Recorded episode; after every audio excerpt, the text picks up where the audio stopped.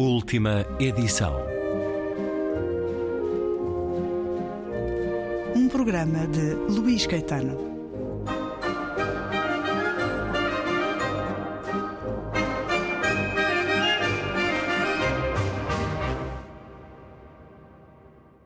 Seguimos nesta Lisboa judaica de Sérgio Luís de Carvalho, a edição Parsifal, nesta cartografia judaica da cidade, de tantas camadas ao longo dos séculos.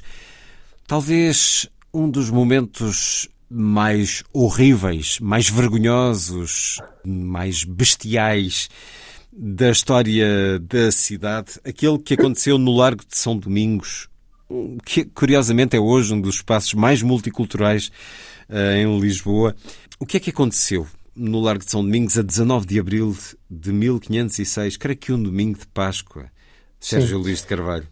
Aconteceu tanto quanto nós sabemos, há, há, algumas pequenas disparidades. Havia uma situação muito grave no reino de carência de, de, de, peste há vários, há vários tempos. Voltamos àquilo que atrás de nós, nós falámos, não é? Isto cria, gera medo, gera medo, procuramos o culpado, o culpado é o outro, nunca sou eu. Hum. Há um crucifixo na meio de uma celebração na igreja de São Domingos, há um crucifixo que começa a resplandecer, começa a brilhar. E milagre, milagre, milagre, milagre, milagre. E houve alguém, houve alguém, alguém coitado insensato, que, que, que, referiu que aquilo não era milagre nenhum. Há várias versões em relação àquilo que ele teria dito. Uh, segundo umas versões, ele teria dito, mas o milagre, o milagre do fogo, diziam uh, o crucifixo está em fogo, está, está a brilhar, está a arder. Ele disse, porque é que teria dito, teria dito, atenção, porque é que Cristo fará o milagre do fogo e não faz o da água, porque não chove há muito tempo. Uhum. E a água estava outras fontes. No, na cidade. Exatamente. Uh, e outros, uh, outros testemunhos dizem que ele disse: não, não, é, mas qual, qual, qual milagre? Aquilo é a luz que vem da janela que bate nos vitrais e faz aquilo resplandecer. Bem, o homem é arrastado pelos cabelos para fora, acusam de ser judeu, nunca se soube se era, se não era. Uh, e depois é um fenómeno de histeria coletiva. Ele é trucidado, é completamente linchado pela multidão aparece o irmão a correr, é igualmente linchado, os corpos já completamente descompostos uh, são queimados. As autoridades da cidade acorrem, mas nessa altura a corte, a grande maioria de, de, das forças da ordem estão fora de Lisboa. Uh, ocorrem as autoridades municipais, mas a multidão engrossou de tal maneira que conseguem afastá-los. E durante três dias Lisboa está literalmente a ferro e fogo. Os, os judeus são os cristãos novos, neste caso, são perseguidos nas ruas, eh, as suas casas são invadidas, eles são, são, são linchados em série, são atirados para fogueiras, Uh, alguns ainda vivos, outros já completamente estripados, há violações em série, nas quais, aliás, até clérigos participam. Tudo isto liderado por dominicanos, por frados dominicanos, com o apoio de uns navios holandeses que estavam na, no Porto e colaboram com a festa. Uh, e durante três dias Lisboa é pasto de, de, de, desta cena, desta cena perfeitamente incontrolável. E hum, só quando o rei manda uh, dois nobres, dois fidalgos a Lisboa à frente de um conjunto substancial de tropas, é que tudo isto termina, tudo isto é subjugado em, em horas. Uh, há prisões em massa, o rei, o rei Dom Manuel, voltamos a Dom Manuel, o rei Dom Manuel é particularmente severo, vários indivíduos são enforcados, entre eles os frados dominicanos que incentivaram a matança, uh, os seus corpos, aliás, ficam pendurados em Lisboa, e há penalidades uh, fiscais, penalidades materiais, prisões, para as pessoas que participaram, e isto é curioso, há pouco o Luís referiu, para os que participaram e para os que, não participando, nada fizeram para ou debelar aquela, aquela baderna criminosa ou que não auxiliaram os, os cristãos novos. Aliás, Lisboa teve também algumas penalidades administrativas, perdeu algumas isenções que tinha, que mais tarde serão novamente repostas. O número de pessoas que hum, foram mortas, obviamente não é fácil calcular, os números oscilam entre mil cristãos novos mortos a 4 mil. Pensando-se que provavelmente estamos mais perto dos 4 mil, número aliás referido por autores cristãos portugueses, do que dos mil. E portanto foi o maior eh, pogrom da história portuguesa. Antes dessa, tinha havido uma tentativa em 1383 que não se consumou, eh, e pronto, e questiúnculas menores eh, com pequenos assaltos. Agora, este, em 1506, eh, alcançou de facto esta, esta tragédia. É uma história de um diabo à solta nesses dias, uma história tenebrosa e de barbárie que marca de uma forma terrível a história portuguesa, a história da capital, mas o que vai acontecendo ao longo do tempo, ao longo dos séculos, tem também estas marcas da barbárie.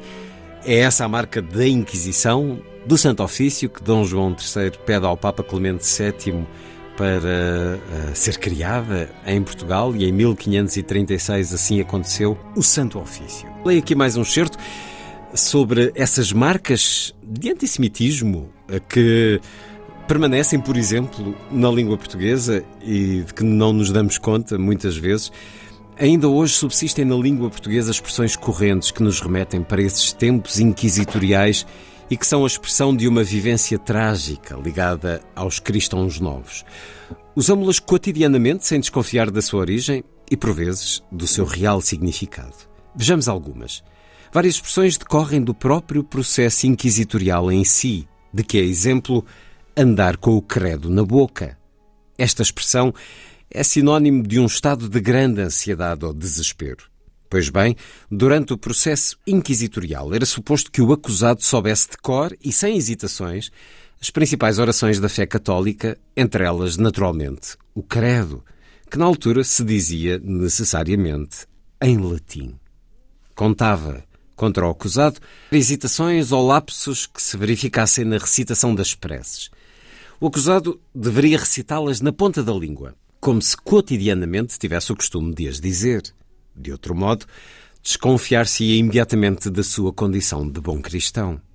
Do mesmo modo, a expressão jurar a pé juntos, que apostrofa alguém que jura com particular veemência, remeterá para esses processos nos quais o acusado era interrogado de pé, quando não estava em tormento, claro, numa posição necessariamente respeitosa e tensa. Em qualquer altura, poderia o condenado ser posto a tormento. E daí advieram expressões várias, ainda hoje corriqueiras. Assim, o acusado podia receber tratos de pulé, isto é, podia ser torturado no pulé. Hoje a expressão receber tratos de pulé designa alguém que é muito maltratado. Similar é uma outra expressão bastante usada. Não dar o braço a torcer. Aplica-se a alguém bastante teimoso que, em circunstância alguma, reconhece os seus erros ou responsabilidades. A expressão remete-nos para os prisioneiros, que, mesmo sob tortura no potro ou na polé, em que os seus braços eram literalmente torcidos e desconjuntados, se negavam a reconhecer os crimes de que eram acusados ou a denunciar outrem. Enfim, a verdade é que a partir do momento em que transpusesse as portas do Palácio dos Estaus, o, a infeliz, meter-se-ia no que hoje designamos uma verdadeira camisa de onze varas. A vara era uma medida linear que corresponderia mais ou menos a um metro. Na altura da Inquisição designava-se por pano de varas, um tecido grosseiro de lã com o qual se faziam os largos sambenitos dos penitenciados. Meter-se numa camisa de onze varas significava e significa meter-se num enorme sarilho, já que, ao envergar o sambenito, o acusado sairia para o alto de fé. Note-se que na véspera de envergar o São Benito, o seu cabelo seria cortado. Assim ficava literalmente com a careca à mostra, ou seja, ficava desmascarado, sendo essa a asserção que hoje se dá a essa expressão. A partir desse momento, o condenado era relaxado à justiça secular. Curiosamente, o termo relaxado indica atualmente uma pessoa frouxa ou fraca, alguém sem rigor e sem precisão. Não custa perceber, na cínica entrega, relaxamento, à justiça secular o momento em que o acusado estava numa situação de extrema fraqueza. A expressão enfiar a carapuça por seu turno quase que decorre da anterior. Designa alguém que assume, em princípio, a contragosto, uma crítica, uma sugestão, uma acusação.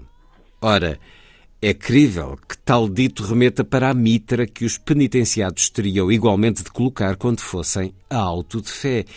E assim tão tristemente ataviado, lá seguia o infeliz para o referido auto de fé, no qual enfrentaria, na pior das hipóteses, a fogueira. Enfim, era um verdadeiro batismo de fogo.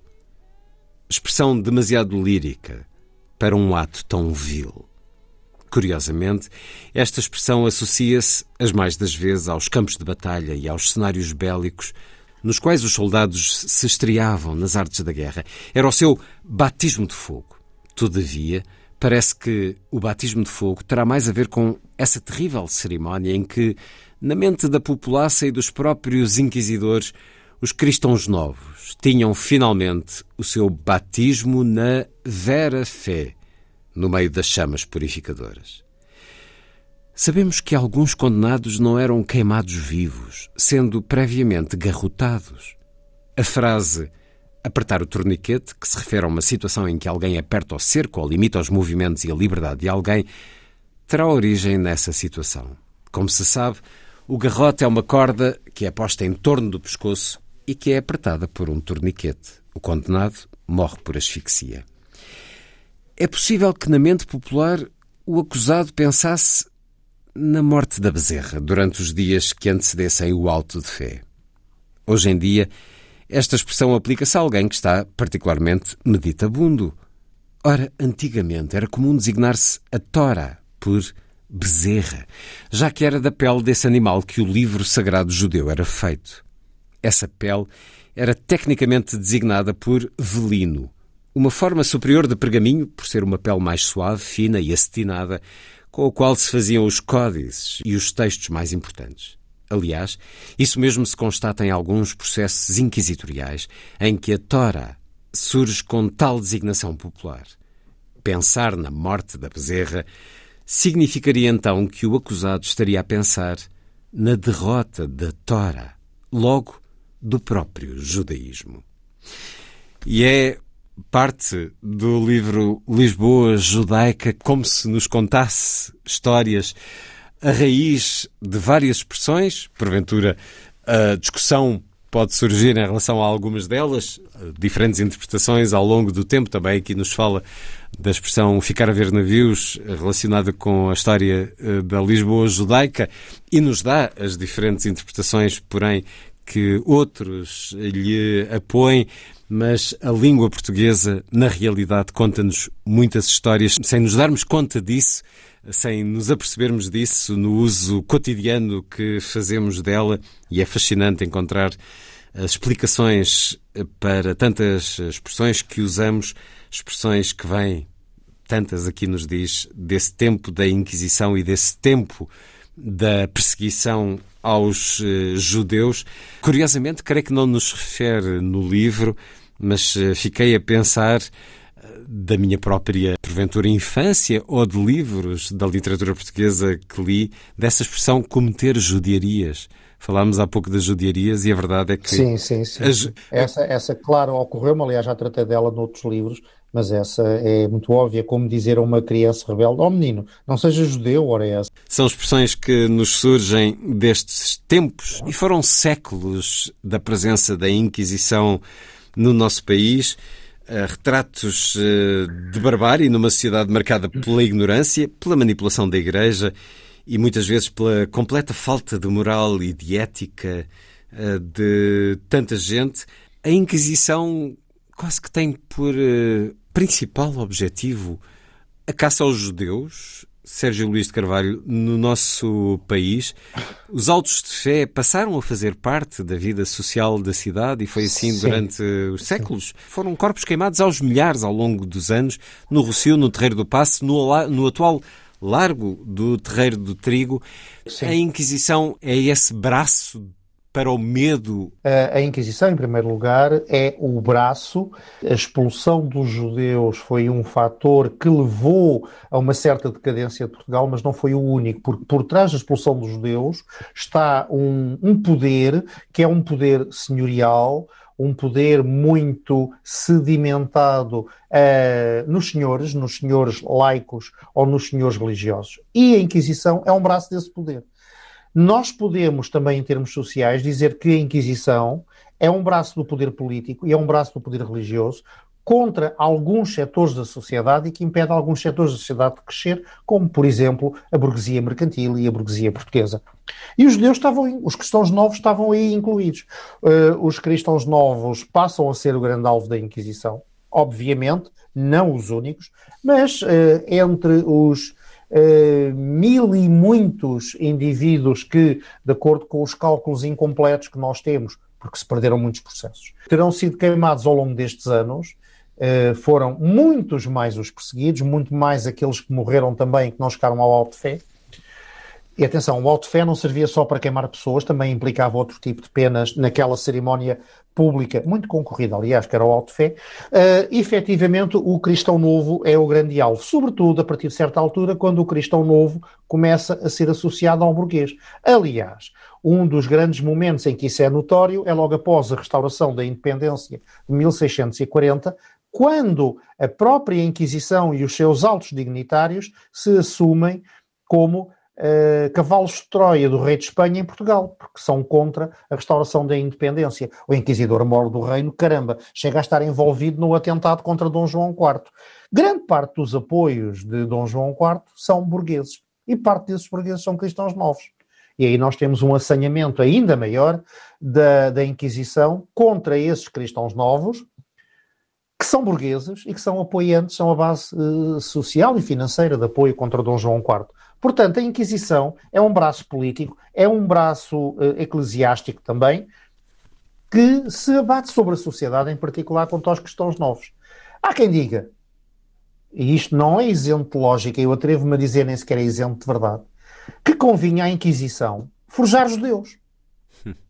Porque isso ia, ia, sustentar a sua própria existência, ia justificar a sua existência. Tanto mais que a Inquisição ficava com os bens, apreendia-lhes os bens, isso também era agradável, suponho.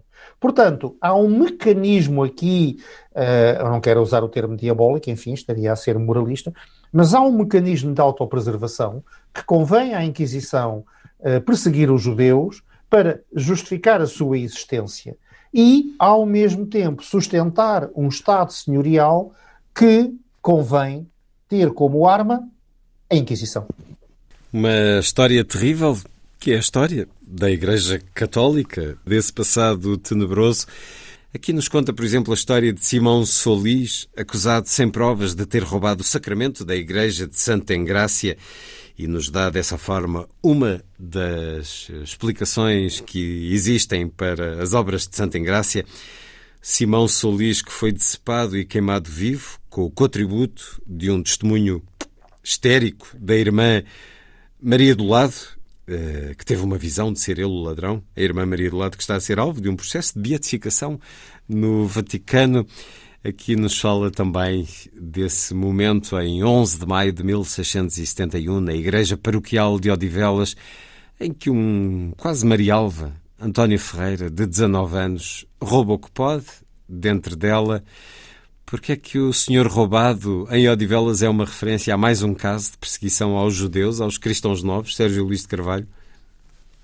É, o caso do senhor roubado é um caso é um caso paradigmático. Os dois casos são paradigmáticos do ambiente em que viviam ou sobreviviam os cristãos novos durante este período.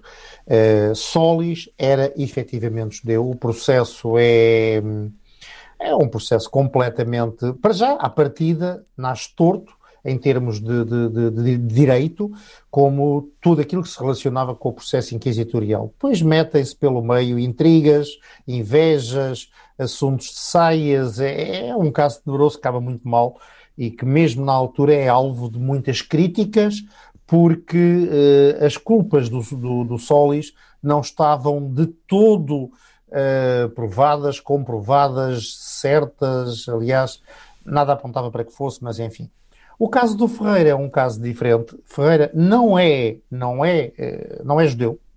É um desgraçado que, que enfim, que nem sequer um jovem desgraçado, nem sequer tem real noção daquilo que fez.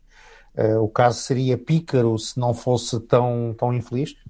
Agora, o que é interessante é que, havendo um roubo de, de, de, de obras sacras e do, do Santíssimo, etc., os primeiros acusados, os primeiros apontados a dedo são logo os judeus. Começam a aparecer folhetos e começam a aparecer poemazitos e começam a aparecer até obras em Espanha, nomeadamente, o caso, o impacto escolar, que dizem que são os malvados dos judeus, os cristãos novos, que fizeram aquilo, que roubaram. À partida, logo à cabeça. À cabeça são dados como os grandes malvados. Foi o que aconteceu na Alemanha nazi também. Uh, sim, Mal, sim, o partido sim, nazi subiu ao poder. Claro, o caso do Ferreira uh, é efetivamente ele não é judeu, mas logo à cabeça são apontados os judeus portugueses, os cristãos novos, como os grandes malvados que de seguramente, que de certo cometeram o sacrílego ato. Uh, por acaso, passado pouco tempo, António Ferreira foi apanhado não era judeu, não era cristão novo, nem era de família cristã nova. Mas se fosse, enfim, o que é que teria acontecido? Não sei, pronto, não vamos entrar nos X, mas é demonstrativo, é paradigmático do ambiente de medo em que viviam aquelas pessoas, aqueles cristãos novos, até o Marquês de Pombal começar a pôr um travão nisto tudo. Vamos falar desses tempos em que se começou a respirar melhor na justiça e na igualdade para com os judeus no próximo programa da última edição. Lisboa Judaica, o livro de Sérgio Luís de Carvalho, tem a edição Parsifal.